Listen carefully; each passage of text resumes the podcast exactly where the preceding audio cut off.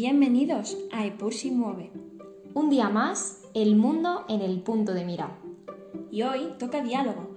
Hoy vamos a hablar del papel de los grupos de presión y lobbies en la sociedad internacional.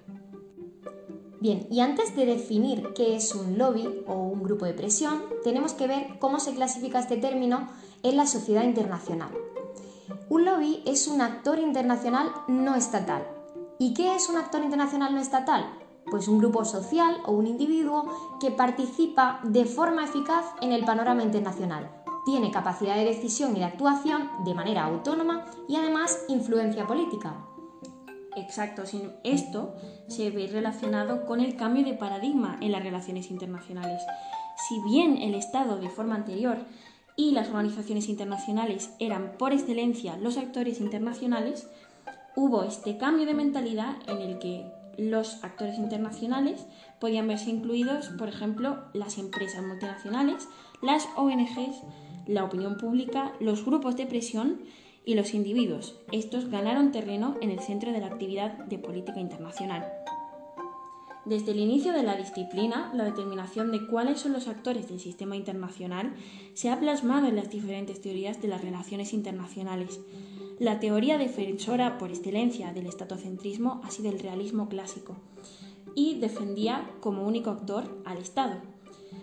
A nivel de la realidad internacional, desde la Segunda Guerra Mundial, la escena internacional ha experimentado un mayor número y variedad en los actores que intervienen en la escena internacional, como consecuencia de las primeras independencias y caída del imperialismo europeo, pues ha habido un incremento significativo del número de actores en la escena internacional y esto ha obedecido a la evolución y a la dinámica del sistema internacional contemporáneo. Pues bien, situemos a estos grupos en la escena internacional. El cuestionamiento del pensamiento estatocéntrico y el concepto de interés general, la tradición pluralista o el fenómeno asociacionista son algunos de los factores que determinan la democracia de grupos, donde este tipo de formaciones proliferan. También detrás de este fenómeno hay un intento de legitimación jurídica o su inserción eh, en lo que sería la comunicación y las relaciones públicas. Justamente, entonces en esa democracia de grupos que nos comentaba Julia es donde encontramos al grupo de presión. El grupo de presión es un conjunto de personas que en beneficio de sus propios intereses influye en una organización o en una actividad social. A ello debemos añadir que ellos quieren incidir en las decisiones políticas, colocando a las masas a su favor y dominando la opinión pública. ¿Cómo hacen esto? Pues presentan sus propios logros e intereses como logros colectivos. El rasgo clave para distinguir a un eh, grupo de presión de otro tipo de grupos es que deben de ser un factor importante en la decisión política. De acuerdo con Maynard, esa es la diferencia con un grupo de interés porque los grupos de interés no son capaces de actuar sobre mecanismos gubernamentales y estatales para imponer sus reivindicaciones. Ejemplos de grupos de presión serían empresas multinacionales, el sector financiero y bancario, los narcotraficantes, grupos religiosos, sindicatos o movimientos de liberación nacional, entre otros. Como podemos ver, es muy amplio. Eh, y ahora bien, ¿cómo podemos mesurar la incisión de estos grupos de presión en las decisiones estatales? ¿Cómo se refleja en la política exterior de los países? La capacidad de influencia de los grupos de presión viene dada por su nivel de cohesión de sus componentes, por su capacidad financiera y organizativa y que resultan en una mayor autonomía de acción y efectividad. De hecho, muchos autores aventuran a declarar que los grupos de presión son los únicos garantes de que haya un diálogo fluido entre el nivel estatal y el individuo, los grupos de presión alcanzan tal importancia que llegan a enfrentarse con el mismo Estado e incluso a dominarlo. Justo, es que eh, vamos a ver por ejemplo un caso como es el del narcoestado de Pablo Escobar en Colombia, recuérdenlo, en el que literalmente el narcotráfico, que es un grupo de presión, se convierte en un eh, grupo que prácticamente secuestra al Estado y eh, lo tiene a su merced. Exacto, lo llega a, lo llega a dominar. Eh, sin embargo, también hay que tener en cuenta que estos son casos excepcionales. Eh, lo que sin lugar a duda podemos afirmar es que estos grupos de presión desarrollan una influencia constante sobre la vida colectiva. Y esta influencia se ve sin duda forzada por factores externos, es decir, la denominación de las formas de gobierno, que adoptan algunos estados está en relación directa con los grupos o sectores que la comandan, como por ejemplo una democracia capitalista o un gobierno demoliberal influida por grupos especialmente económicos que contienen grandes cuotas de riqueza y poder, y democracia popular o un gobierno demototalitario que es más bien influida por las masas y el partido político único. Ahora que ya hemos comprendido estos conceptos y el contexto histórico e internacional en el que nos situamos para entender los grupos de presión, vamos a centrarnos en explicaciones y ejemplos de algunos de ellos. Yo voy a comenzar con los sindicatos. Todos sabemos que los sindicatos son asociaciones de trabajadores constituidas para defender y promocionar los intereses de los mismos, ya sea profesionalmente, económicamente o socialmente. Eh, entonces, podemos decir que los sindicatos han perdido mucho peso actualmente porque la industria en el conjunto del sistema económico internacional del mundo desarrollado ahora mm, es menos relevante que el sector servicios, por ejemplo. Así que mm, los sindicatos, que es un grupo nacido en la industria con una cultura meramente industrial, pues eh, ha perdido un poco de peso.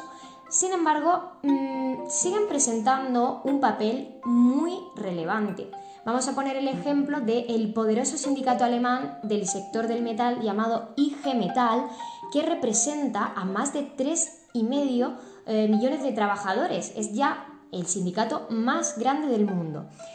Para la economía alemana, sus acuerdos laborales sirven de punto de partida para el resto de la industria del país. De hecho, en mayo de 2012, en plena crisis económica, plantearon una subida salarial del 7% para el sector metalúrgico en el land de Baden-Württemberg.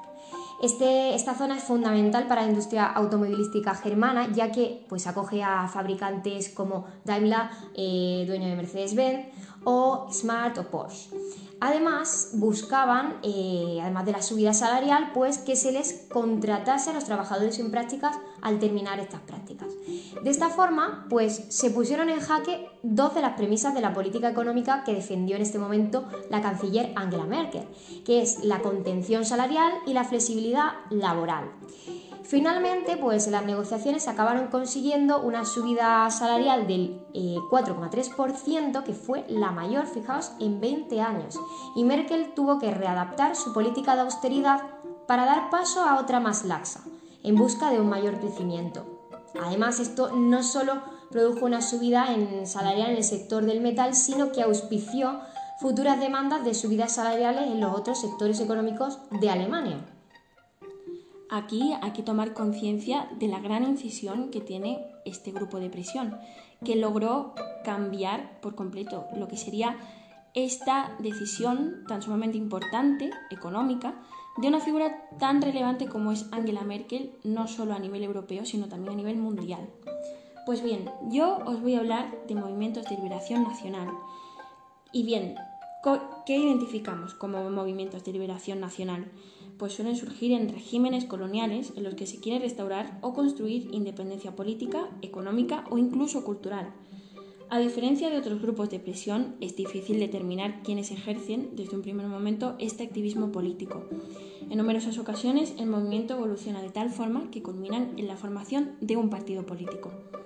Tal vez nos venga a la cabeza una lista considerable de movimientos de liberación, Movimiento Nacional de Liberación Saharaui o Frente Popular para la Liberación de Palestina. Yo hoy os quiero hablar de una figura sumamente importante del panafricanismo. Se trata de Almicar Cabral. Fue un ingeniero agrónomo, líder nacionalista, teórico, fundador y secretario general del Partido Africano para la Independencia de Guinea y Cabo Verde. Él ayudó a guiar a Guinea-Bissau a la independencia y poco después de su asesinato se declaró unilateralmente el partido la independencia de Guinea-Bissau, un estado alcanzado formalmente el 10 de septiembre de 1974. Este movimiento se centró en una resistencia cultural frente a las pretensiones de neutralización por parte de la metrópoli, pero empezó realmente como un grupo de presión militar, iniciando su presencia en el núcleo de conflicto con guerrillas eh, contra las autoridades portuguesas. Hay que tener en mente que la pretensión de crear un movimiento basado en una identidad común es muy difícil, teniendo en cuenta la estructura de la sociedad africana. Es cierto que la diversidad de los grupos étnicos hace que la labor de la liberación sea mucho más ardua debido a la incisión de la metrópoli. Estas sociedades estaban aún en un estado prácticamente embrionario. Justo, es aquí donde podemos ver cómo un proceso ascendente, es decir, de, abajo hasta arriba, donde tenemos personas que se han asociado en guerrillas eh, no muy organizadas, pasan a tener eh, un movimiento político y posteriormente llegan a formar un Estado propio. Es decir, es muy interesante considerar este eh, movimiento de liberación nacional pues como un grupo de presión eh, súper influyente en la política. Vamos a ver ahora otro caso muy relevante, que es el de las empresas multinacionales. En este caso nos vamos a centrar en analizar el lobby del azúcar en la industria alimentaria. Seguro que lo habéis escuchado en otras ocasiones. Y eh, tenemos que destacar una cuestión, es que la primera estrategia que tienen estos poderosos lobbies es conseguir el aval científico y posteriormente consiguen el respaldo de las administraciones públicas en la política. Eh, la base científica es muy importante porque si tenemos este argumento de autoridad es muy sencillo luego pues legislar sobre ellos y mm, desarrollar un brazo potente académico que eh, dé la razón a estos eh, grupos industriales. Por ejemplo, en la década de los 50, el investigador Robert Hockett fue contratado por la industria azucarera americana con el objetivo de evitar que se tachara a dicha sustancia como responsable de daños sobre la salud dental y así no se implementasen políticas sanitarias que redujeran el consumo de azúcar. Con este plan fomentaron luego la financiación de investigaciones sobre enzimas capaces de deshacer la placa dental y de una vacuna experimental contra el deterioro de los dientes, que nunca se demostró ser aplicable a gran escala. Así, en la actualidad sigue sucediendo porque la OMS eh, tuvo influencias por parte de algunos lobbies. Esto sucedió cuando la Organización Mundial de Investigación del Azúcar el lobby científico de la industria azucarera mundial en el que se encuentran corporaciones como pues la Asociación Azucarera de Estados Unidos o Coca-Cola mismamente, siguen presionando para que las políticas sanitarias no perjudiquen a su negocio. En 2003 eh, las empresas lograron que no se asumiesen eh, políticas por parte de la OMS y de la FAO en la que se redujeran los azúcares añadidos al máximo del 10% de las calorías consumidas en el día. Así el lobby defendió que en lugar de tratar de reducir el azúcar en la dieta, lo que había que hacer era fomentar el uso de pasta de dientes con flúor. Finalmente, la OMS no incluyó en sus guías un límite concreto y se llegó a conformar con el impreciso consejo de limitar la ingesta de azúcares añadidos. Como hemos podido ver, el entramado entre lo político y los grupos de presión son una realidad prácticamente irrevocable. es por esto que es pertinente una regulación garante de transparencia para que los ciudadanos puedan ver con claridad todas las iniciativas, desde dónde parten y si son legítimas o si, sin embargo, hay prácticas que, se deben, que deben ser erradicadas es lo que hemos visto un poco con el tema de la, entre comillas, prostitución de la ciencia en la industria azucarera y cómo habían llegado a hacernos creer una serie de cuestiones que no tienen, eh, que, son claramente intereses eh, de lobbies que luego perjudicaban al ciudadano en la ingesta de sus alimentos mismamente. En efecto, como ya hemos dicho, la configuración de diferentes formas de gobierno también, por ejemplo, eh, favorecen unas más que otras a la influencia que puede llegar a tener los lobbies. Yo quiero poner el ejemplo de Estados Unidos, que tiene una fuerte presencia en la actividad política y trata de disuadir de forma muy directa al Estado y a la, Cámara de los Representantes. Incluso financian campañas políticas. Y esto nos plantea el posible peligro de caer en el oscurantismo. En definitiva, el lobbying, eh, que es la actividad de los grupos de presión o los lobbies para hacer prevalecer sus intereses, ha sido catalogado por numerosos autores como un hecho consustancial de la democracia, una oportunidad para poner en práctica los derechos políticos que rigen las mismas. Según el teórico de las relaciones públicas Sam Black, las estructuras democráticas trabajan con mayor efectividad si todos los elementos del gobierno son transparentes y están disponibles para la observación de los ciudadanos. Es un síntoma, sin más, de democracia madura. Y esto es muy sano, es muy importante que existan grupos de individuos que cuestionen a las élites políticas siempre que haya un lobby transparente donde se regulen eh, las, las esencias y las bases de los mismos.